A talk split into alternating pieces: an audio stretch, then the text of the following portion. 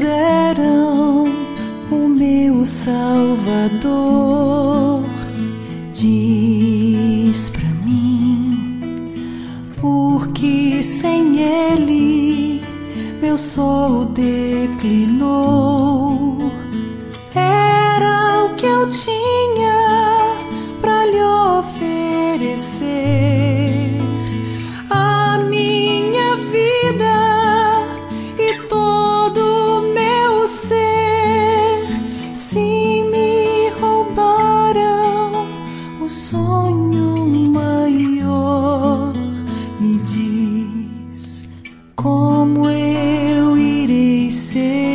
Feliz.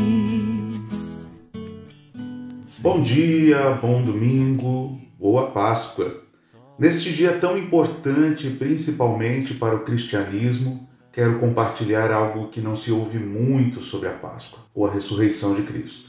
Uma personagem que fez parte da sua vida e, por que não dizer, até de sua morte e retorno.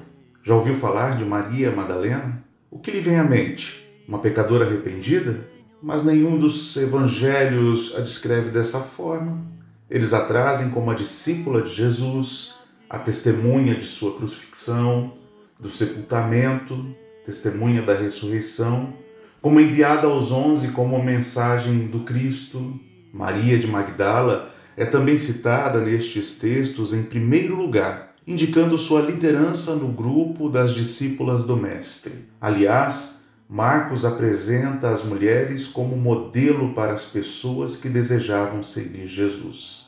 Madalena também foi confundida com a mulher que lava os pés de Jesus com os cabelos, assim como foi mal interpretado o texto que relata que ela tinha sete demônios e o que significava que ela sofria de uma grave doença psicológica e fora curada no encontro com Jesus. Essa mulher forte foi quem permaneceu no jardim, procurando Jesus, depois que Pedro e o outro discípulo foram embora. Ela chorava angustiada e confundiu Jesus com o jardineiro. No entanto, ela o reconhece imediatamente quando chamada pelo seu nome.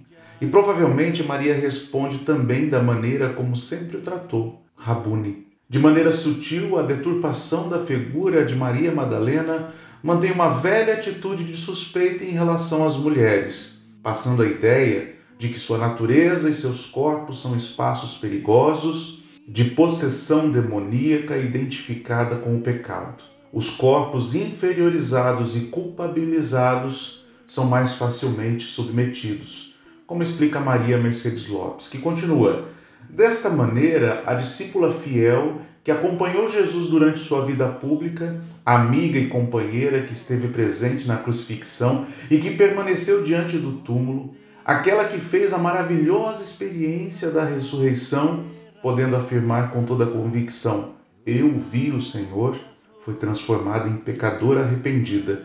Mesmo que esta deturpação da figura de Maria Madalena não fosse muito consciente, ela é um desvelamento do medo que o androcentrismo tem de perder o poder. Se a tradição da discípula e apóstola permanecesse, haveria o perigo de que as mulheres descobrissem a sua importância nas origens do cristianismo e se sentissem animadas a assumir como autoridade, dignidade e pleno direito seus espaços de reflexão, decisão e também no ministério ordenado. Estariam lado a lado com os homens, mantendo a memória fiel de Jesus de Nazaré, fazendo circular o amor pleno e sem medo, exercendo o poder de defender e fortalecer a vida. Ainda com Madalena aprendemos que a morte não é o fim. Jesus tinha morrido.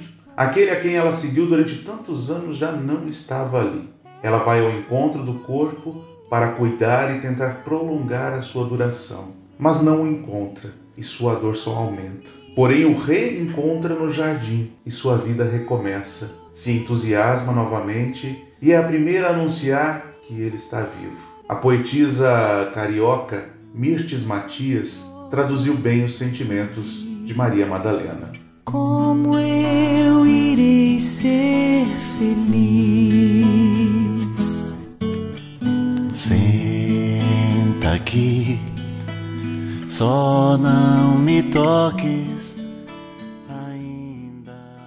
Eu estava tão cansada, tão cansada, que resolvi subir ao jardim das oliveiras. Sempre vou ao jardim quando estou triste, cansado, duvidando. Ele estava lá. Aproximei-me e chamei baixinho, tão baixo que só um Deus poderia ouvir. Rabuni, Rabuni, o mais belo de seus nomes. Rabuni, o Deus que ensina. Deitei-me a seus pés e comecei a falar. Estou cansada. Tenho gasto minhas energias em vão. Tenho perdido o tempo que me deste. Fiz promessas tolas, contraí dívidas, acreditei e fui traída. Queria voltar no tempo e no espaço. Tanto, tanto que chegasse a Galiléia, romperia preconceitos e costumes e sairia sozinha sob as tamareiras a procurar-te. Talvez fosse tarde e a multidão já houvesse partido. Estarias só. Também estarias cansado. Talvez não tivesses ainda encontrado a pedra para reclinar a cabeça. Aproximar-me-ia, lavaria teus pés e pediria que o pusesses sobre a almofada que havia preparado. Enquanto repousasses, sentar-me-ia a teus pés e escreveria o mais bonito dos poemas, porque então já não seria mais eu, mas apenas aquela que contempla, aquela que ama. O amor é sublime. E amar-te, Rabuni, é o mais sublime, o mais santo, o mais incompreensível dos sentimentos. Perdoa, Rabuni, se falo assim, mas sonda meu coração e vê que és tudo que tenho, tudo que sinto, tudo que eu esperava. Prefiro morrer a ver algo se interpor entre ti e meu coração. Tu me deste um novo nome, um novo e glorioso nome, e por tudo que fizeste por mim, amo-te com um amor de escrava, submisso, incompreensível, um sentimento que supera a si mesmo, porque é adoração, e porque não estou mais cansada, nem triste, nem duvidando, digo-te em tom de prece. Obrigada, Rabuni. Que o exemplo dessa mulher forte e guerreira nos faça compreender a grandeza de seguir acreditando na vida, mesmo quando ela parece não mais estar ao nosso alcance. É possível ter esperança, mesmo em tempos de tantas razões para não acreditar. Um bom domingo, uma feliz Páscoa e até a próxima. Nenhum passo no chão.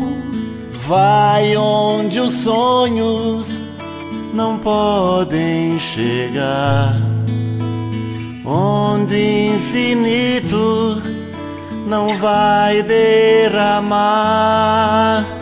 lá onde as flores não mais murcharão.